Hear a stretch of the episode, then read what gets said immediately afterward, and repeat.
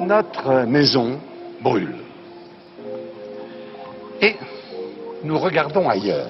Bienvenue dans Présage, des idées pour nourrir l'esprit et remettre radicalement en question l'état de notre monde. Je suis Alexia Soyeux et je reçois Antoine Dubio. Antoine Dubio est chercheur en écologie politique. Dans son essai Écofascisme, il analyse l'appropriation par l'extrême droite des questions écologiques. Le terme écofascisme est souvent utilisé de façon floue ou caricaturale pour critiquer des formes autoritaires ou réactionnaires d'écologie ou pour désigner une tendance liberticide des écologistes. Ces usages ne permettent pas de comprendre comment les organisations et les pensées fascistes se saisissent concrètement de l'enjeu écologique. Le livre met en évidence deux processus complémentaires qui convergent vers l'écofascisme, la fascisation de l'écologie et l'écologisation du fascisme. Si l'extrême droite semble à première vue hostile à l'écologie et défend un mode de vie fondé sur les énergies fossiles, il existe un risque écofasciste bien réel, fondé sur un ancrage idéologique et des convictions solides, au premier rang desquelles l'idée d'enracinement et un ordre social patriarcal et raciste présenté comme naturel. À l'opposé du spectre, il faut aussi remettre en question l'idée que l'écologie serait naturellement de gauche et étudier les idées qui nourrissent potentiellement un imaginaire réactionnaire au sein des courants écologistes lorsqu'elles sont mal définies telles que la décroissance, l'effondrement ou l'idée que nous serions trop nombreux sur Terre. Antoine Dubio alerte donc sur le risque d'émergence d'une extrême droite qui intégrerait l'écologie à son projet politique et invite dans le même temps à mieux définir le discours écologique afin de le mettre au service d'un projet émancipateur et démocratique pour tous et toutes.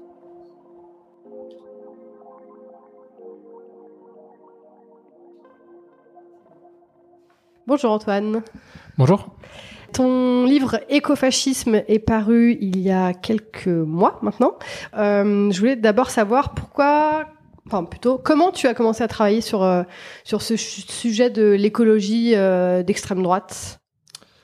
Alors j'ai fait une partie de mes études sur l'étude des mouvements écologistes, notamment l'étude historique et de, de, de, sciences politiques. Euh, et je travaille sur un autre courant qui s'appelle le biorégionalisme. Et il se trouve que euh, je travaille sur les importations françaises du concept de biorégionalisme, euh, qui est un concept essentiellement américain. Et il se trouve que je suis tombé par là euh, sur une revue qui s'appelle la revue Éléments, euh, tenue notamment par quelqu'un qui s'appelle euh, Alain de Benoît. Et c'est comme ça que j'ai découvert qu'il y avait tout un courant écologiste d'extrême droite très implanté en France et assez développé. Euh, voilà, donc ça c'est, je dirais, euh, la, la facette, la, la découverte. Et puis ensuite, euh, je me suis beaucoup documenté sur ce sujet-là. J'en parlais beaucoup sur les réseaux sociaux où je suis assez actif, euh, mais de façon assez éparse.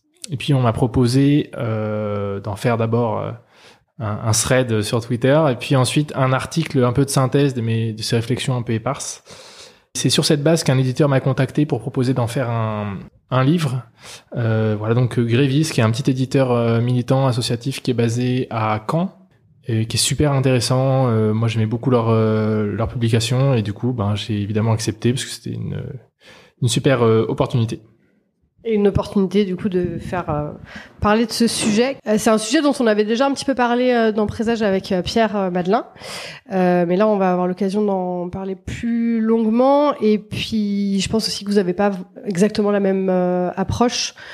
Est-ce que déjà en préambule, avant de parler vraiment de, de qu'est-ce que l'écofascisme, tu peux déjà nous dire, nous donner une définition du fascisme tout court? Oui, c'est très compliqué. Euh, évidemment, le fascisme, on entend un peu tout et n'importe quoi sur ce sujet-là. C'est un sujet qui est très discuté sur le plan historiographique. Euh, sujet, il y, a, plein de chercheurs et de chercheuses qui, qui travaillent ce sujet. Euh, moi, je dirais qu'il y a deux grandes manières de le voir. Il y a la manière de, de le considérer euh, comme un phénomène historique et donc à ce moment-là, on se réduit aux expériences passées euh, qu'on peut qualifier sans ambiguïté de fascisme, que sont l'Italie fasciste ou l'Allemagne nazie. Et puis une autre grande manière qui est plutôt euh, comme une idéologie ou comme une famille d'idéologies, euh, et dont les incarnations concrètes varie selon les pays, selon les moments historiques, etc. Donc là, l'idée, c'est de d'essayer d'identifier un peu une substance euh, commune euh, du fascisme et de voir qu'il peut apparaître sous différentes formes à différents endroits.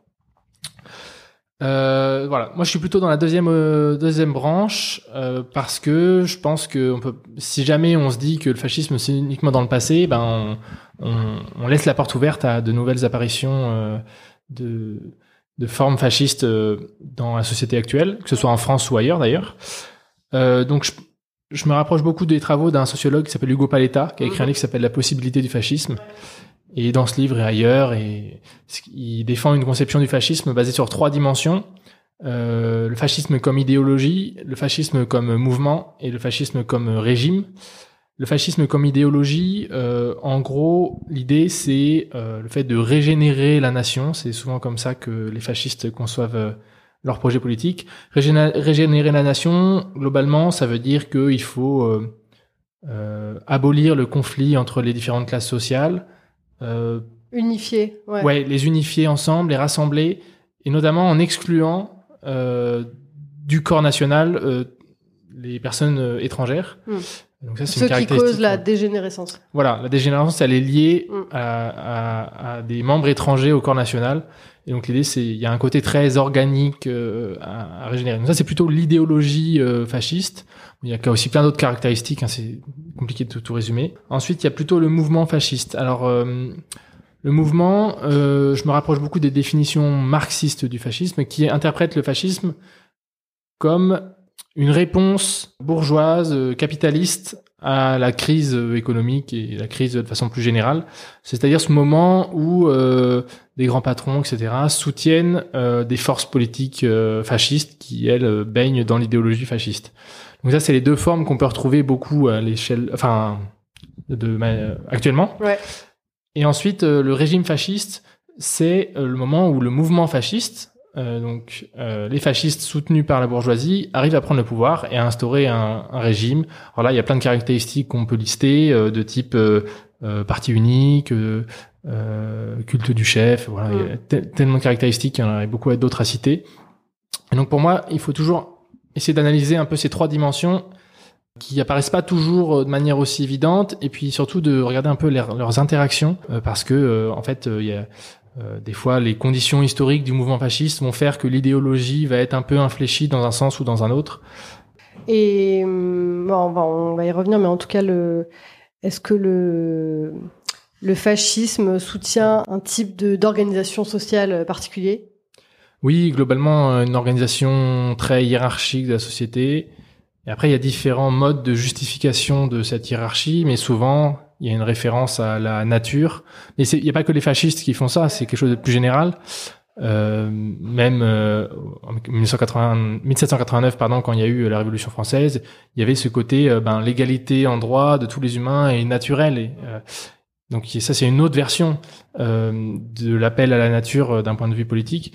Ce qui, est, ce qui est important, à mon avis, de voir, c'est que la conception de la nature qu'il y a derrière les, le, le, fascisme et qui, qui, justifie des hiérarchies sociales, c'est justement une conception très rigide et hiérarchique de la nature comme un ordre.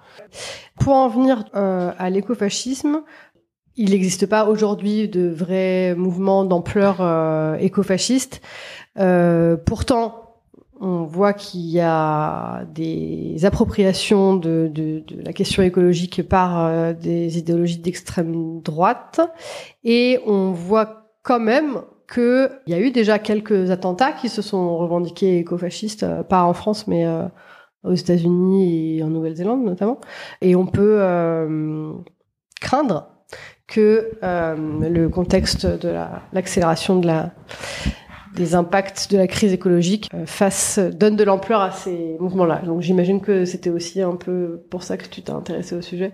Oui, en fait, c'est un peu compliqué de se dire que la crise écologique va faire émerger l'écofascisme en soi. Enfin, ouais. c'est est-ce que c'est parce que les voilà, c'est ça. Ouais, ouais. Moi, je pense que le fait que la crise devienne de plus en plus grave ne peut que euh, pousser euh, l'écologie en fait dans tout le spectre politique, mais de manière bien différente.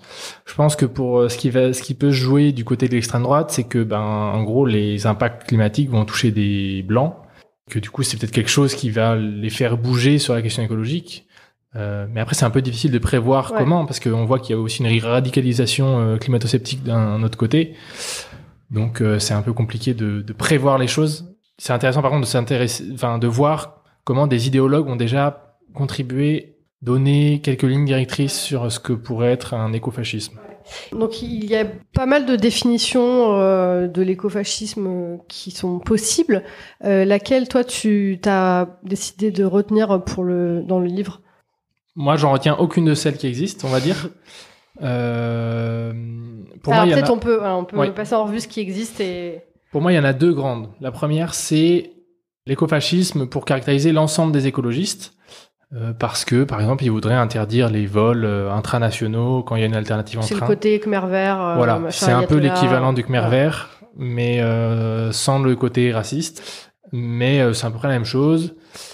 Ça, ça vient globalement de d'éditorialistes sur Oui. BFM, sur CNews. Bon, pas pas que. Hein, je pense que quelqu'un la personne qui a beaucoup contribué à, à diffuser cette conception de l'écofascisme, c'est Luc Ferry, à partir de son livre de 1992, euh, Le Nouvel Ordre écologique. Euh, bon, à la limite, ça y a pas trop besoin, je pense, de s'attarder là-dessus. C'est assez facile de démontrer que il c'est complètement faux. Il y a un autre usage dont personnellement je suis plus proche, euh, qui est celui euh, qui permet de catégoriser toutes les formes d'écologie politique qui sont réactionnaires et ou autoritaires. Donc euh, réactionnaire, on peut dire euh, qu'elle soit euh, misogyne, raciste, etc. Et puis autoritaire, tout ce qui est appel à la dictature verte, etc. Ça, d'un point de vue militant, ça me pose pas trop de problème, avoir une, une pancarte en manif avec écrit euh, écofasciste euh, pour caractériser euh, un ministre ou quelque des gens comme ça, ça me pose pas trop de problème. Là où ça devient un peu euh, embêtant, c'est à partir du moment où ça euh, masque euh, des choses qui se passent euh, dans les marges à la fois du mouvement écologiste et dans les marges de l'extrême droite. Euh, voilà, donc en termes d'analyse, ces conceptions de l'écofascisme, à mon avis, elles n'étaient pas très intéressantes. Et donc moi, l'idée euh, dans le livre, c'est de donner une définition restrictive euh, de l'écofascisme en faisant vraiment le lien avec ce qu'on appelle fascisme en- dans la théorie politique contemporaine, qui est un phénomène typiquement d'extrême droite, euh, mais particulier. C'est pas toute l'extrême droite, c'est quelque chose d'un peu plus, d'un peu plus précis avec la définition qu'on qu'on donnait tout à l'heure. Et donc de faire le lien et de, de voir comment l'enjeu écologique est inséré, est approprié par euh, les idéologues de, du fascisme. Le livre, il est articulé donc autour de deux parties principales, on va dire en tout cas deux thématiques qui sont un double mouvement qui converge vers l'écofascisme. Et donc ce double mouvement c'est le processus de fascisation de l'écologie et d'écologisation du fascisme. Comment t'as en es arrivé à parce que c'est intéressant quand même euh, je trouve qu'une fois qu'on a compris cette grille de lecture ça permet d'analyser pas mal de choses même euh, au quotidien. Comment t'en es arrivé à, mettre en place euh, cette analyse et qu'est-ce que ça permet selon toi? Euh, alors j'ai commencé par réfléchir sur l'écologisation du fascisme, parce que comme je m'intéressais vraiment à l'écologie d'extrême droite, euh, ben là c'est assez facile de regarder comment les idéologues euh, s'approprient euh, la question écologique.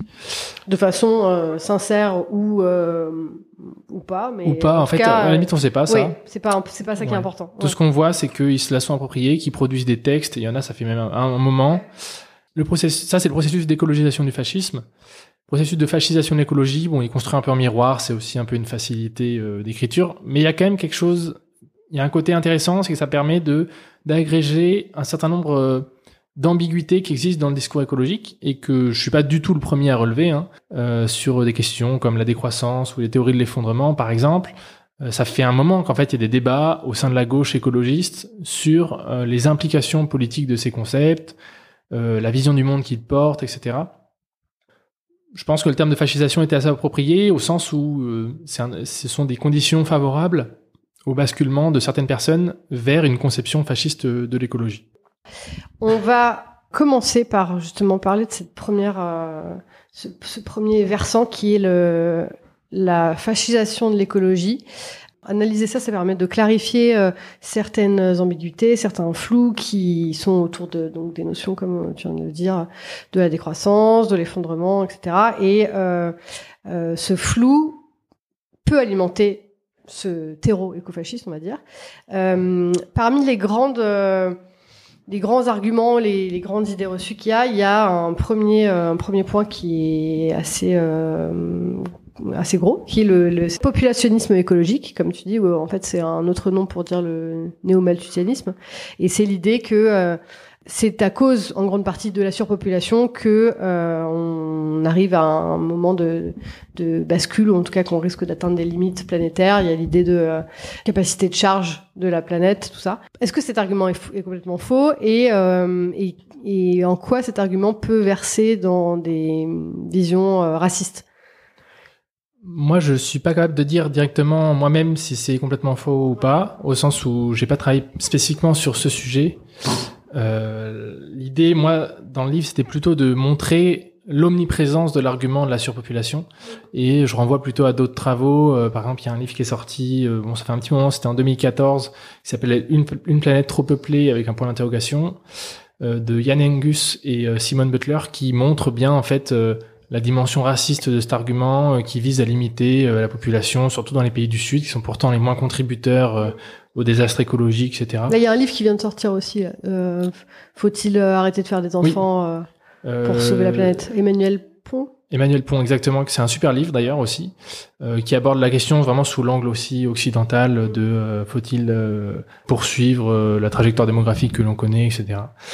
Donc je pense que ces travaux-là sont euh, vraiment intéressant sur euh, ils reprennent vraiment les chiffres, ils reprennent les courbes d'évolution ils discutent vraiment euh, la part de la démographie dans la contribution au désastre écologique sous toutes ses formes. Moi, ce que j'ai cherché à, montrer avec le terme de populationnisme écologique, et à mon avis, c'est là qu'il est un tout petit peu différent de néo-malthusianisme, c'est que c'est vraiment montrer son omniprésence dans le champ médiatique, dans le fait que quand on invite n'importe qui sur un plateau télé, ben en fait la première question qu'on lui pose c'est est-ce qu'on est-ce qu'on serait pas trop nombreux sur Terre? On la mm. pose sous plein de formes différentes. Et ça contribue à, à faire de la démographie la porte d'entrée à mon avis privilégiée euh, dans la question écologique. Moi je pense qu'on demande à n'importe qui dans la rue euh, c'est quoi le plus gros problème écologique?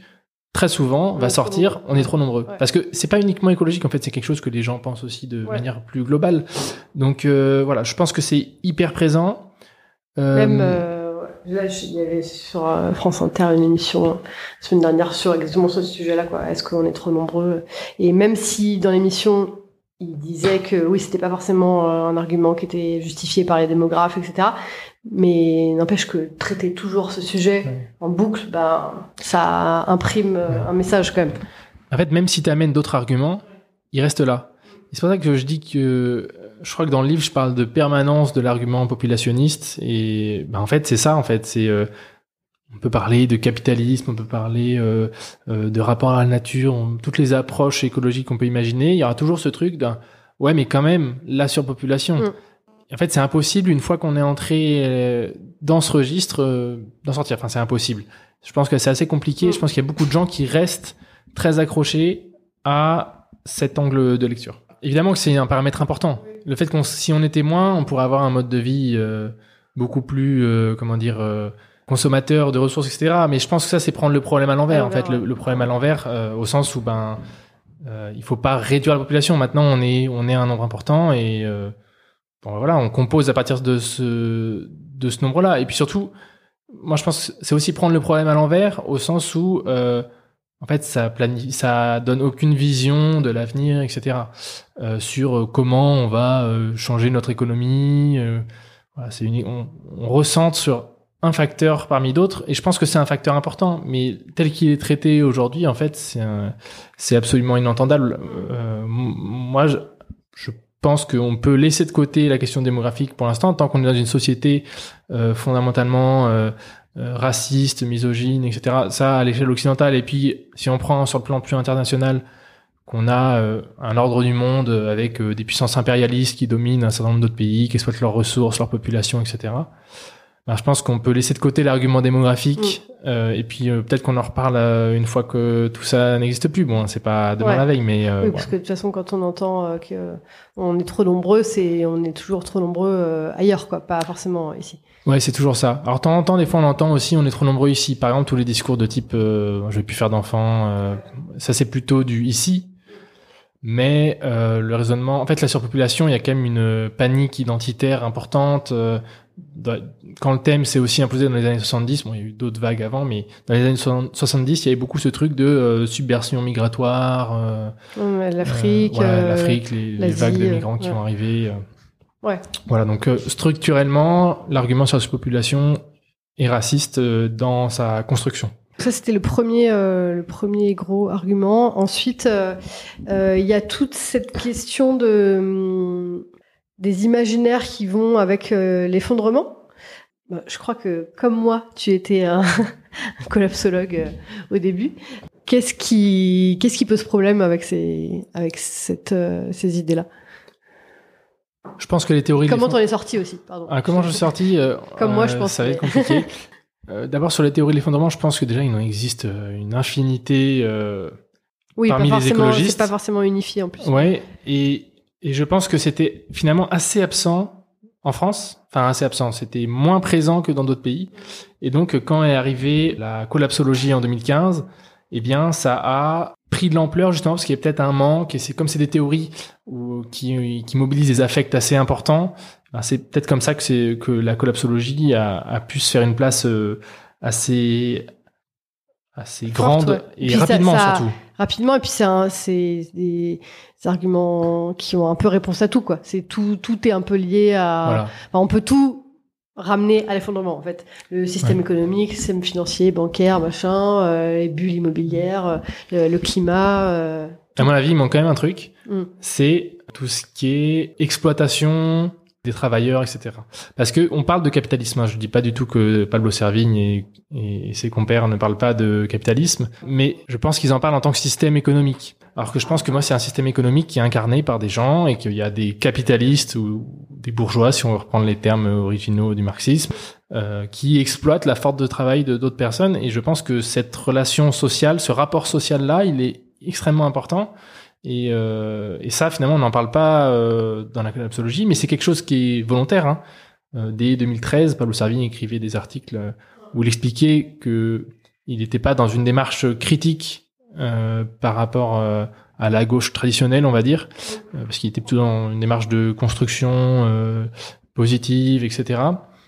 Je pense que l'interprétation majoritaire de ce concept finalement assez dépolitisé de d'effondrement, euh, moi je me fais pas trop de soucis au sens où c'est plutôt des gens qui l'interprètent d'une manière assez matérielle, on va dire, en termes d'effondrement des infrastructures. C'est d'ailleurs euh, le, le terme qui prévaut dans la collapsologie, c'est civilisation thermo-industrielle. C'est pas civilisation européenne en soi.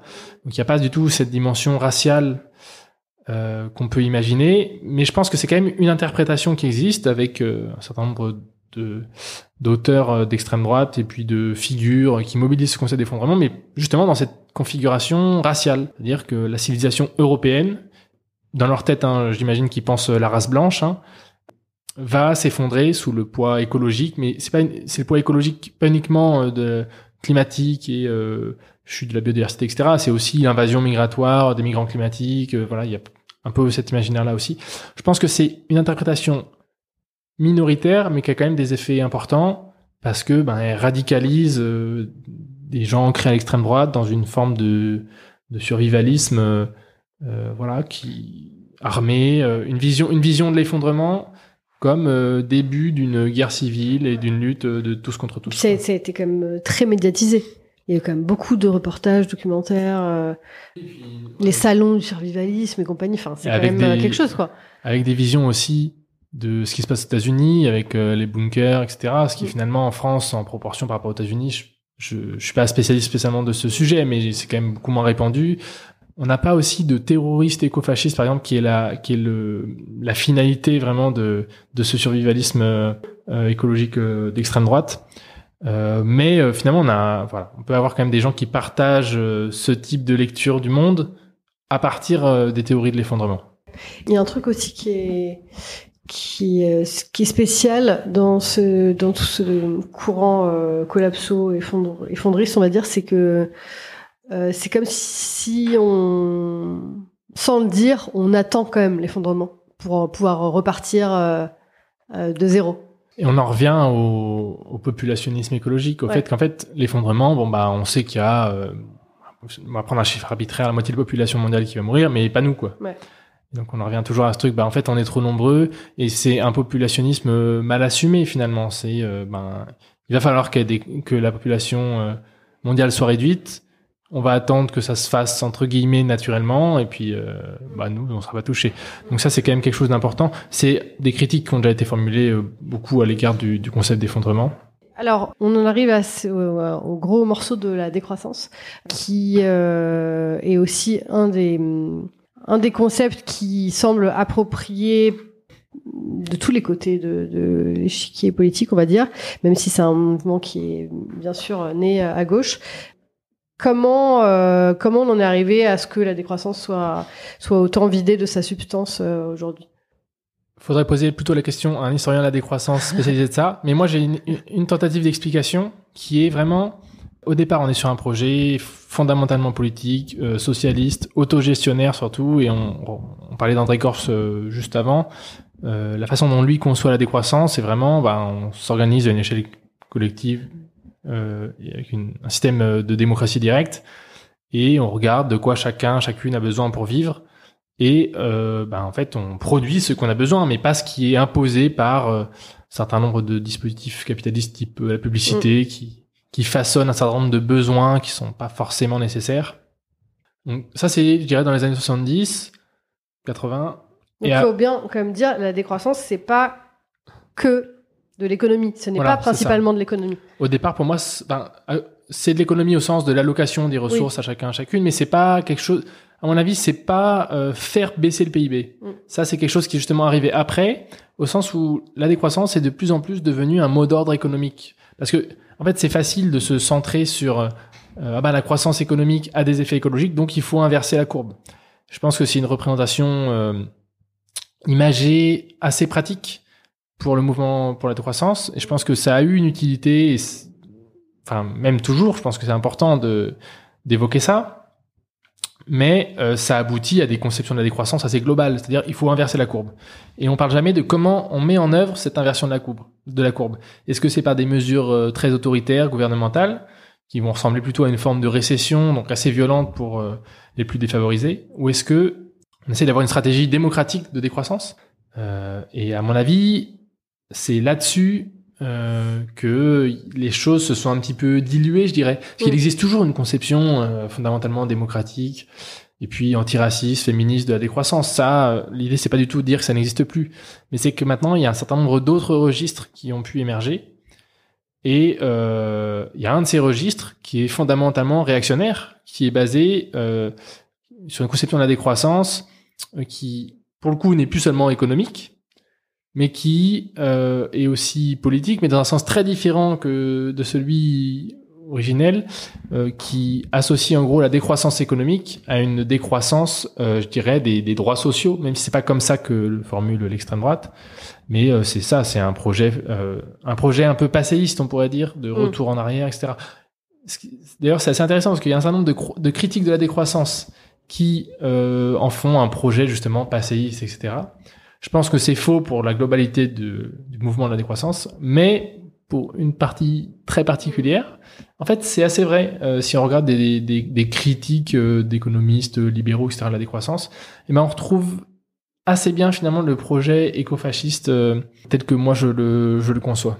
En fait, on peut voir aussi qu'aujourd'hui, finalement, il y a beaucoup de gens qui parlent de décroissance, mais il y a une sorte de décroissance qui est assez compatible avec finalement tout le système en place quoi. C'est juste que au lieu de miser sur la croissance euh, du PIB, on mise sur la décroissance, d'accord, mais sinon tout le reste euh, euh, ne change pas. En fait, c'est une décroissance qui est pas vraiment ni anticapitaliste ni, ni rien quoi.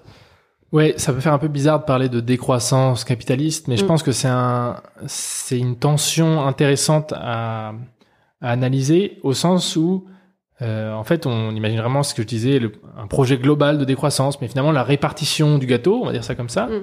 ben, elle est toujours la même, quoi. C'est-à-dire euh, les 10% les plus riches ont toujours, euh, euh, je vais, je vais prendre des chiffres un peu au hasard, hein, mm. toujours trois, les trois quarts des richesses, et puis les 90% se partagent le dernier quart. Et eh ben, certes, il y a moins de richesses au global, mais on est toujours sur cette même répartition euh, trois quarts, un quart mm. euh, entre les 10% les plus riches et le, le, reste de la population. Euh, je pense qu'il y a beaucoup de conceptions de la décroissance qui en sont à ce stade-là pour l'instant, parce que d'un point de vue scientifique, euh, ben, il s'agit de modélisation, et choses comme ça, c'est assez facile.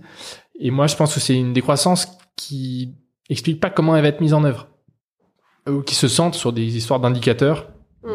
On va dire bon, on va inverser les indicateurs, on compte plus en PIB, on va compter en en, euh, en bonheur, j'en sais rien. Voilà. Je dis pas que c'est mauvais en soi, c'est juste que l'indicateur en fait c'est le résultat. Ce qui est intéressant, c'est de voir comment on met en œuvre cette décroissance. Et, et c'est à mon avis ce qui manque euh, dans beaucoup de discours. Euh, et ce- à mon avis, le, le comment on le met en œuvre, c'est revenir sur la structure des inégalités sociales et sur le fait que ben euh, on a des positions sociales très différentes dans la production de richesse, euh, aussi euh, dans tout ce qui est accès à la propriété euh, privée, etc. Euh, en fait, c'est tout ça qu'il faut, à mon avis, euh, transformer euh, si on veut avoir un projet de décroissance qui soit pas, euh, en fait, euh, une forme de précarisation accrue euh, des plus défavorisés. Alors là, on a fait un, petit panorama de la première partie, donc qui était sur le processus de fascisation de l'écologie. Euh, et donc là, on va parler maintenant de l'autre euh, mouvement, qui est l'éc- l'écologisation du fascisme, et qui est donc euh, l'appropriation de la question écologique par l'extrême droite. En France, donc ça remonte à quand cette euh, appropriation? Moi, je dirais que c'est un processus qui est engagé depuis 40 ans au sein d'un courant qui s'appelle la Nouvelle Droite. Euh, Depuis les années 80. Ouais, depuis les années 80. En fait, avant, il y a vraiment un scepticisme vis-à-vis de l'écolo- de l'écologie en général. Enfin, il y en a toujours un. Euh, Il y en a toujours un, oui. Pour les pour les personnes qui parlent euh, dans les médias en tout cas. Ouais, globalement, euh, c'est un processus qui est très idéologique, l'écologisation du fascisme, qui est le fait de quelques idéologues. Mais globalement, c'est vrai que euh, l'extrême droite est très hostile à l'écologie, toujours aujourd'hui. Euh, donc là, Plutôt fan de du, des énergies fossiles. voilà, fan chose. des énergies fossiles. Il y a un très bon livre qui s'appelle Fascisme fossile euh, du Zetkin Collectif qui décrypte ça très bien. Et je pense que c'est très vrai d'un point de vue électoral et d'un point de vue global. Et là, on en arrive à ce que je disais au début. Sur, dans les marges de l'extrême droite, il se passe des choses, notamment autour plutôt de philosophes, d'idéologues, et notamment euh, au sein d'une mouvement qui s'appelle la Nouvelle Droite, et donc Mm. qui est, qui est euh, un regroupement d'intellectuels euh, investis dans le renouvellement de la, de la doctrine fasciste. Euh, et c'est des gens qui se tiennent assez loin en fait de la politique électorale. C'est des gens qui ont vraiment une euh, euh, une vision de leur activisme basée sur euh, ce que eux appellent la métapolitique, c'est-à-dire influencer Les plutôt idées. les valeurs. Ouais. Gramscisme Ouais, de, ça. de droite. Ils appellent ça le gramscisme de droite. C'est assez intéressant et en fait ça démontre assez Gram- bien. Gramscisme de droite, ça veut dire produire des idées pour Ouais. influencer le débat C'est ça, voilà, pour les faire infuser par des dispositifs euh, culturel. culturels. ouais. Un exemple qui est pas directement lié à la nouvelle droite, enfin en tout cas à ma connaissance, mais qui me semble assez représentatif, c'est le Puy du Fou. Le Puy du Fou, c'est un truc, euh, ouais, on se dit, ouais, c'est divertissant, tout ça, mais ça diffuse des valeurs réactionnaires très puissantes, euh, et puis imagées, etc. Donc ça, c'est un exemple euh, très parlant, mais je pense que c'est plus global dans le, dans le champ culturel. Et donc, au début, ce courant était très sceptique vis-à-vis de l'écologie dans les années 70, quand ça commençait à monter. Donc, dans ces revues, il y avait des articles sur euh, les, Aujourd'hui, ils auraient écrit ça en termes écolo-bobo, quoi. C'est un peu leur vision. Ouais, c'est des gauchistes euh, qui, qui veulent euh, s'intéresser à l'écologie. Et puis dans les années 80, j'ai l'impression qu'il y a une, inversion du regard sur euh, la question écologique, sans que ce sans que ce soit hyper marqué au début. Et c'est plutôt au cours des années 90 que vraiment commençait à avoir des théories euh, que moi je désigne comme écofascistes pour le coup, euh, qui, qui se développent et qui s'approprient un certain nombre de thèmes euh, qu'on a déjà évoqués, par exemple, comme la décroissance. Et là, on en revient, c'est à peu près la même chose que pour le gramscisme de droite. En fait, c'est un peu leur méthode, euh, notamment la méthode de Alain de Benoît, et c'est une méthode qui est assumée, qui est de prendre des concepts à gauche et d'en proposer une reformulation euh, réactionnaire. Et il a fait ça pour un certain nombre de choses, euh, la société de consommation, il a fait ça euh, pour la décroissance. euh, Mais est-ce Voilà. que ça fait partie de, sa, de la stratégie justement pour euh, de rendre tout un peu confus, flou et voilà? Est-ce que c'est est-ce que c'est une stratégie que tu penses ou c'est hum, plus que voilà ça l'intéresse et c'est sincère? Je pense que c'est un peu des deux. C'est difficile de se prononcer sur la sincérité, mais ce qui est, moi, ce qui m'intéresse, c'est de voir ce qui se passe concrètement et de voir que, en fait, euh, ces concepts-là, lui, il est pas obligé de se les approprier et finalement, ça parle pas trop à son camp. Ça parle euh, plutôt à ses ennemis, en fait. Quand Donc, euh, c'est peut-être une stratégie, mais euh, à mon avis, euh, c'est quelqu'un qui a aussi un peu prêché dans le désert, par exemple Alain de Benoît. Si ça fait 40 ans qu'il fait ça, je pense que si c'était vraiment une stratégie, ben, elle a pas trop marché euh, pour le moment. Donc c'est peut-être pas, peut-être qu'il aurait abandonné. Mais forcément qu'il y a une dimension un petit peu stratégique de semer le trouble un petit peu. Et puis il n'y a pas que ça. Il a essayé, il a participé à des revues euh, plutôt ancrées à gauche. Il fait participer des gens issus de la gauche à ces revues. Mais quand même, Euh, ça, ce, ce- Parce que là, aujourd'hui, on, on voit qu'il y, a- y plein de, de zones floues, d'ambiguïté, d'ambivalence sur des, des concepts, des notions, qui donc nourrissent ce terrain écofasciste, on va dire. Mais il y a aussi le problème qu'il y a plein de gens, des penseurs ou des politiciens, politiciennes, qui sont, euh, on ne sait pas où les mettre en fait, parce qu'ils ils passent, on dirait, d'un d'un bord à l'autre, et ça, ça participe quand même à la confusion générale. Enfin, si on n'est pas, si on fait pas super attention euh, à ce qu'on écoute, ce qu'on lit, etc., parfois on ne sait pas en fait où sont placés euh, idéologiquement les gens. Ouais, c'est c'est toujours un peu compliqué. Alors sur des gens comme Alain de Benoît, etc. Là, ce qui me semble assez clair, c'est c'est des gens qui viennent vraiment du mouvement fasciste. Alain de. Benoît, c'était une petite frappe quand il était euh, Oui, non, étudiant. lui, oui. Voilà. Et donc, par exemple, pour, pour lui, c'est clair. Mais comme tu dis, il y a un certain nombre de gens, en fait, on sait pas trop parce qu'ils mobilisent des arguments qui, qui paraissent de bon sens. Ouais. Euh, il y a beaucoup, en fait, l'écofascisme, à mon avis, se base sur des choses, euh, des conceptions assez courantes de la nature, euh, du territoire, euh, etc., qui peuvent convaincre des gens qui sont pas forcément euh, Qui sont pas forcément euh, issus de l'extrême droite à la base, ouais. ouais. ouais.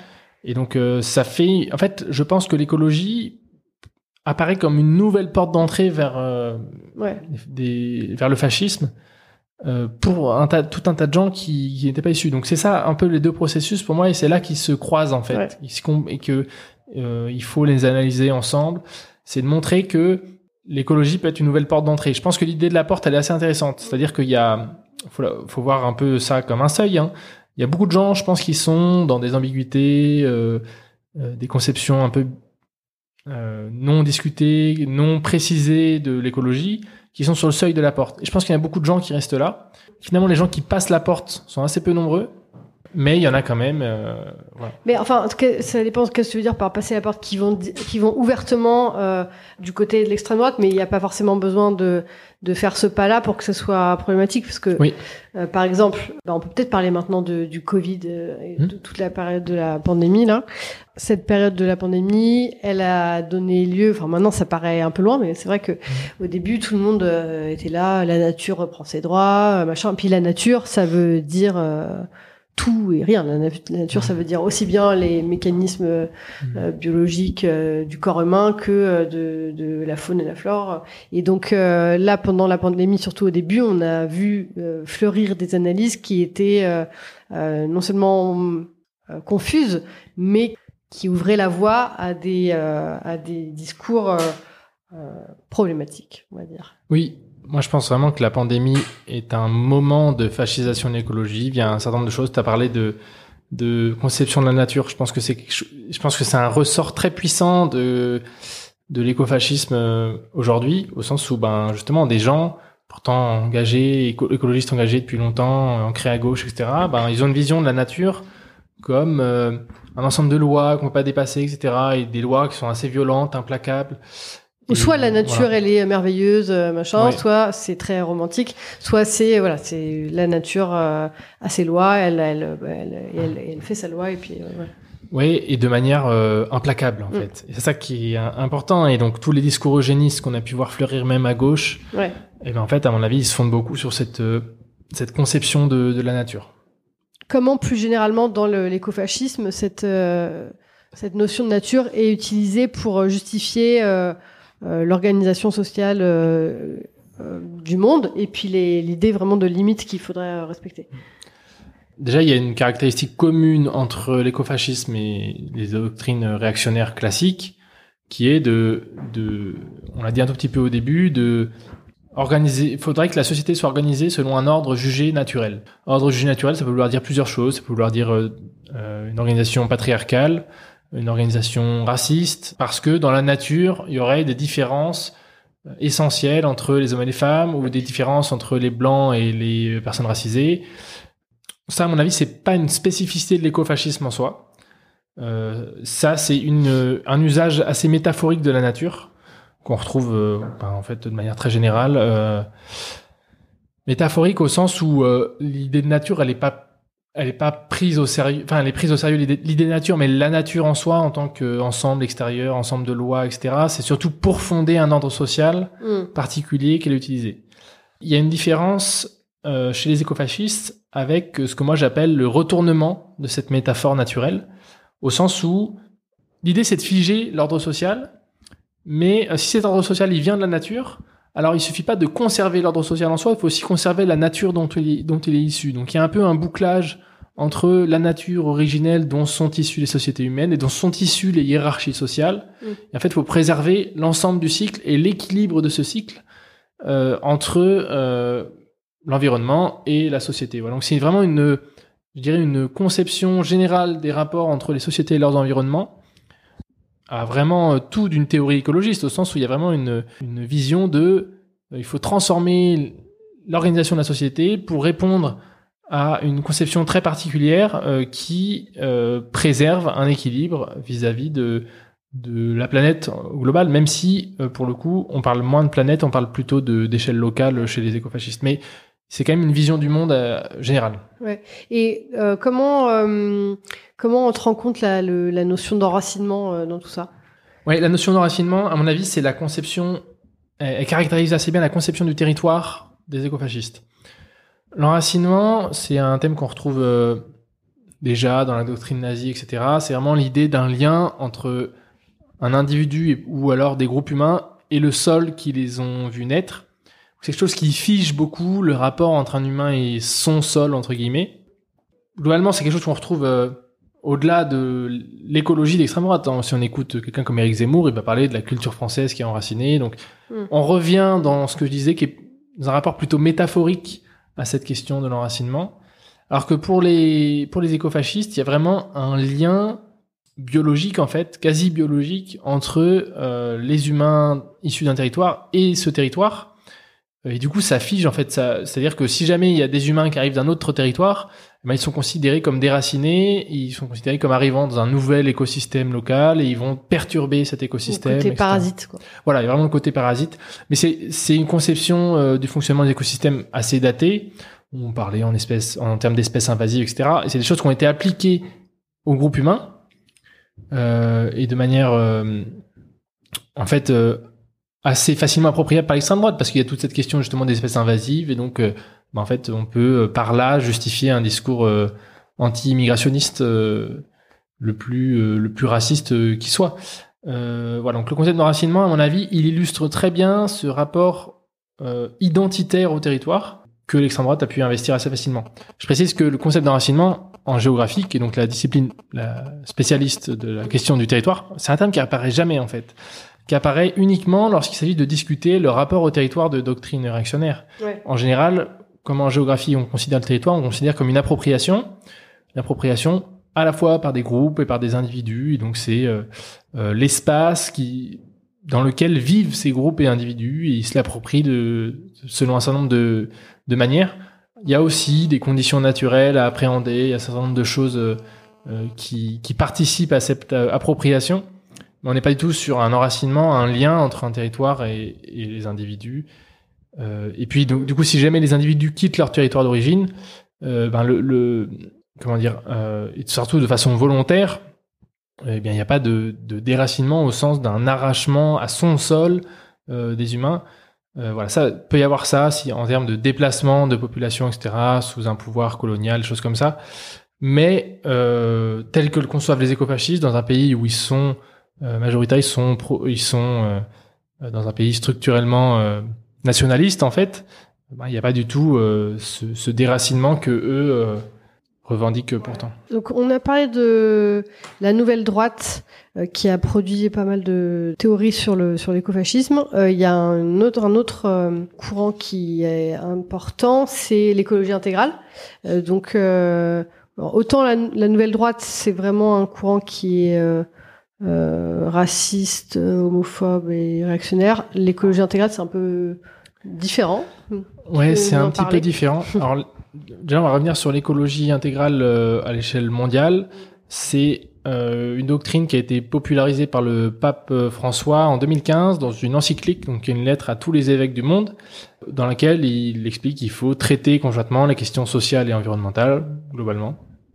Jusqu'ici, tout va bien. Voilà, jusqu'ici, tout va bien. Dans certains pays, il y a des appropriations progressistes de ça. Je pense à l'Amérique du Sud, euh, aux Philippines aussi. On m'a, on m'a parfois, j'ai un camarade qui m'a pas mal parlé de ça. Et en France, ça arrive en fait au moment de la manif pour tous, où il y a déjà un certain nombre d'argumentaires basés sur l'idée de nature qui se sont développés. Et il y a au sein de la Manif pour tous des franges particulièrement radicales qui défendent ce qu'ils appellent l'écologie humaine, euh, qui est donc le fait de respecter la nature humaine. Respecter la nature humaine, ça veut dire respecter euh, la différence euh, biologique entre les sexes, ça veut dire respecter l'hétérosexualité jugée naturelle, etc. Donc ce qui est naturel et ce qui n'est pas naturel est contre nature. Donc. Voilà. Et là, pour l'instant, c'est pas vraiment écologique en soi. C'est c'est vraiment, euh, encore une fois, pour légitimer un ordre social patriarcal. Oui, c'est pas écologique, mais le, pont avec l'écologie est quand même facilement. Euh, et en fait, il est fait rapidement. Et puis, c'est à ce moment-là qu'arrive le concept d'écologie intégrale tel que il arrive par euh, le pape François. Et en France, donc, il y a un verrouillage réactionnaire par des gens issus de la Manif pour tous de ce concept d'écologie intégrale, notamment à travers une revue qui s'appelle la revue Limite, qui est fondée par des anciens membres des Veilleurs, qui est en gros une organisation satellite de la Manif pour tous, particulièrement euh, euh, radicale. Et donc c'est une, une, revue. et là, le parallèle avec la Nouvelle Droite est intéressant. C'est pas une revue issue de la Nouvelle Droite, mais c'est une revue qui reprend un certain nombre de ces stratégies, des stratégies de confusion. Tu parlais de confusion tout à l'heure. Je pense que c'est intéressant parce que c'est une revue finalement. Il y a assez peu de questions sur, sur l'avortement, sur la pilule, sur la PMA, qui sont pourtant des, des, des choses que rejette. C'est vraiment le le, le cheval de bataille ouais, euh, de, de, ce courant-là. Finalement, il y a plein d'articles sur le foot, sur le cinéma, euh, choses comme ça, où justement il s'agit de diffuser un certain nombre de valeurs réactionnaires sur sur les questions de droits reproductifs ou euh, euh de, de, de sexualité. C'est comme ça que ces revues prospèrent, à mon avis. Donc là, on a une stratégie de confusion et de métapolitique d'influencer par la culture les valeurs au sein d'une société. Qui, pas mal sur la notion de modernité, de progrès, de technique. Ouais, voilà. Euh, globalement, il faudrait rejeter la modernité, la société moderne dans sa globalité serait décadente. Euh, je mets des guillemets à décadente. Euh, c'est un peu le terme utilisé euh, au sens où ben on serait allé trop loin dans euh, euh, l'égalitarisme, dans alors égalitarisme ça peut être sur le plan du genre ou sur le plan racial aussi. À mon avis, c'est beaucoup autour Enfin, c'est à travers des dispositifs culturels comme ça que se déploient ces valeurs. Mais finalement, euh, quand on regarde, il y a assez peu d'articles qui sont centrés vraiment sur ces questions-là. Voilà, c'est plus diffus, mais c'est volontairement plus diffus, et c'est là que ça devient dangereux. Et on, toujours sur la confusion, il y a aussi un certain nombre d'intellectuels ou de journalistes de gauche qui participent à cette revue limite euh, et qui servent un petit peu de caution, euh, à mon avis, à, à cette revue. Euh, dans sa, dans sa diffusion de valeurs réactionnaires, euh, parce que justement ils entretiennent cette confusion. Ah mais regardez, on a quand même des points communs. Ils le savent en plus. Enfin, pourquoi ils font ça? Bon, il y a plusieurs, euh, il y a plusieurs raisons. Il y en a qui mettent en avant le fait que la revue Limite aurait changé, parce que c'est vrai qu'il y a, il y a certaines personnes euh, que, assez connues. Je pense par exemple à Eugénie Bastier, qui est journaliste au Figaro, qui était aussi chez Limite, qui est partie. Et selon certaines personnes de Limite, les les membres les plus réactionnaires de la revue euh, seraient partis. Bon, en réalité, on voit qu'il y a un certain nombre de gens qui sont encore là. Par exemple, Gauthier Bess et sa compagne Marianne Durano. Euh, lui est directeur adjoint de la revue. Euh, elle est rédactrice. Mm. qui sont vraiment des gens issus de la Manif pour tous. Elle a écrit un livre antiféministe euh, je crois que c'est en 2018 euh, dans lequel elle renouvelle encore ses positions euh, fondamentalement. Il n'y a pas de, de, doute sur la nature. Non, il n'y a pas vraiment de doute en fait. alors certes, il y a des gens, on se des fois on se demande en fait ce qu'ils font là, et en fait il y a aussi toute cette branche réactionnaire qui est encore là. Donc certes, il y a quelques figures qui sont peut-être parties, mais globalement en fait le leur rapport essentialiste à l'écologie, à mon avis, reste toujours très présent dans cette revue. Ouais.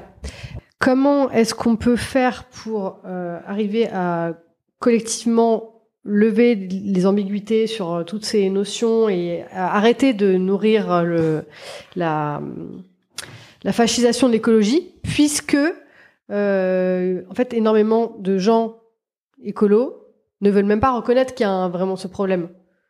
Déjà, comme tu l'as dit, on peut agir surtout sur la fascisation de l'écologie, parce que l'écologisation du fascisme, c'est un processus qui est interne à l'extrême droite et, on peut pas à, moins, à moins euh, d'être sur la même Infiltrer, l'extrême euh, droite. ouais. Si, on- il y a des choses qu'on peut, sur lesquelles on peut agir, mais c'est en gros entraver matériellement le mouvement écofasciste, enfin le mouvement naissant écofasciste, qui est euh, interdire des conférences, choses comme ça, mais on peut pas les, on peut pas les interdire euh, De penser. complètement, voilà. Ouais. C'est ça le problème, et donc euh, finalement c'est des stratégies de lutte euh, antifascistes assez classiques.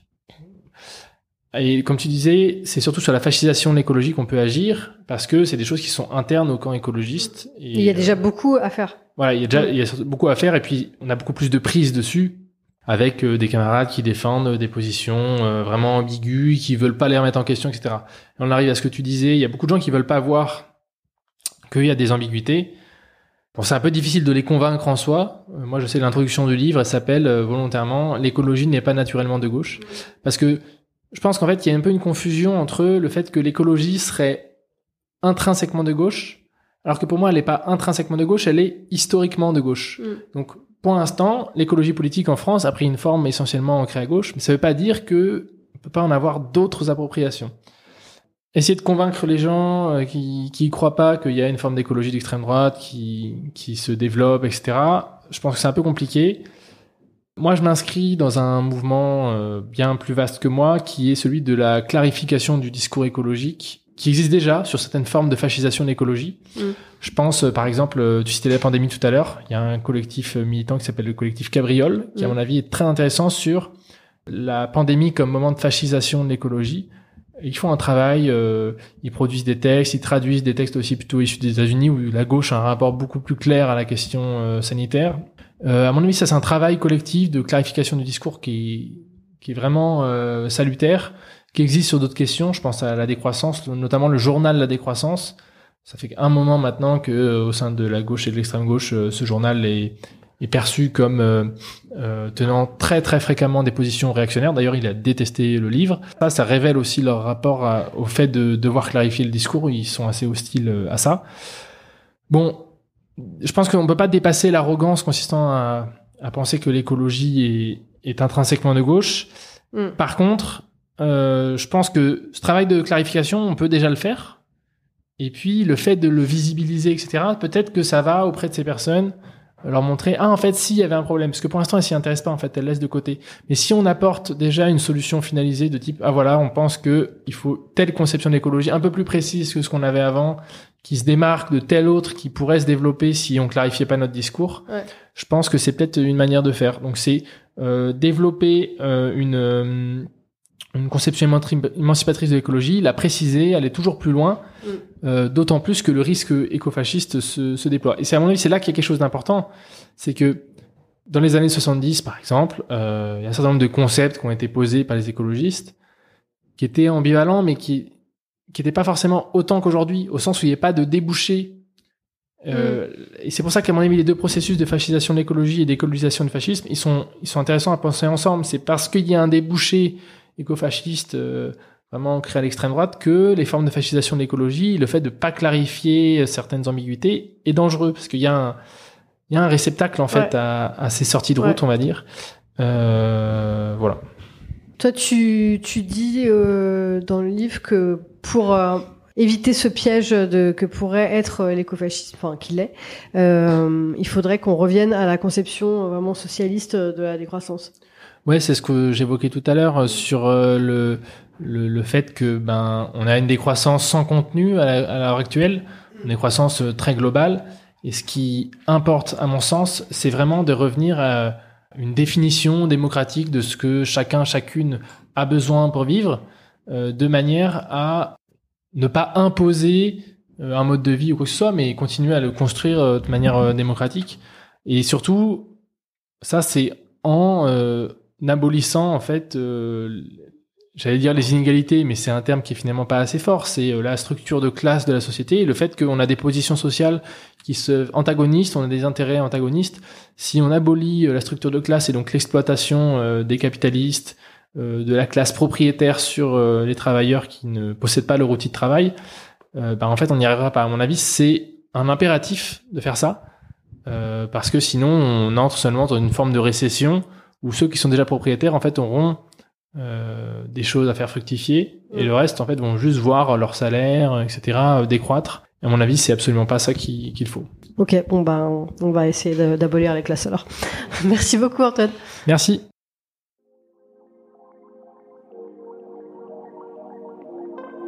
Merci beaucoup pour votre écoute et votre soutien. Vous pouvez soutenir Présage en mettant 5 étoiles sur votre application de podcast et en partageant les épisodes. Présage est un podcast indépendant. Le générique est un extrait du morceau L'eau de Sabrina Bellawell mixé par Paloma Colombe. À très vite.